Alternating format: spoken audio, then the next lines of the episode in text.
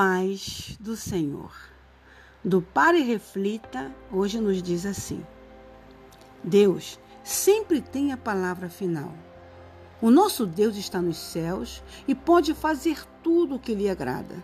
Salmos 115, 3. A história nos conta que na manhã da Batalha de Waterloo, Napoleão ficou olhando para o campo de batalha e descreveu ao seu comandante a estratégia para o combate e declarou que no final daquele dia a Inglaterra estaria aos pés da França e o Duque de Wellington, que liderava as forças britânicas, seria prisioneiro de Napoleão. Depois de uma pausa, o comandante de Napoleão corajosamente falou: Não devemos esquecer que o homem faz planos, mas Deus tem a última palavra. Com orgulho arrogante, Napoleão revidou.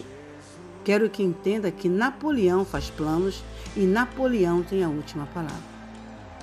Comentando essa declaração, Victor Hugo disse: Nesse momento, Waterloo foi perdida, pois Deus enviou chuva e granizo para que as tropas não pudessem ser posicionadas como planejado. E a batalha terminou com Napoleão prisioneiro de Wellington e a França aos pés da Inglaterra qualquer coisa que o homem e mulheres tenham realizado na vida foi dado a eles como um presente de Deus. Não importa o que possam ter descoberto ou inventado, ou quanta riqueza tenham acumulado, ou quão bem-sucedidos possam ter sido. Suas vidas foram dadas a eles por Deus. Suas capacidades intelectuais foram dadas a eles por Deus.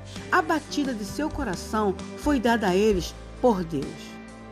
É bom lembrar que tudo que temos é do Senhor.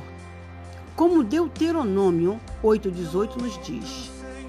Mas lembre-se do Senhor, do seu Deus, pois é Ele que lhes dá a capacidade de produzir riqueza, confirmando a aliança que jurou seus antepassados, conforme hoje se vê.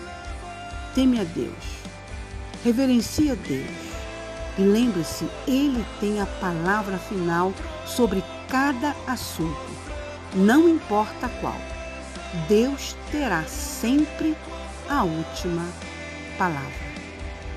Do pare e reflita. E aonde vocês puserem as plantas dos vossos pés, sejam vocês uma bênção. Amém? Me perdoe por esses dois dias que eu faltei, ou até três. Mas foi meu aniversário também e eu fiquei festejando também. Amém? Fiquem todos na paz do Senhor Jesus.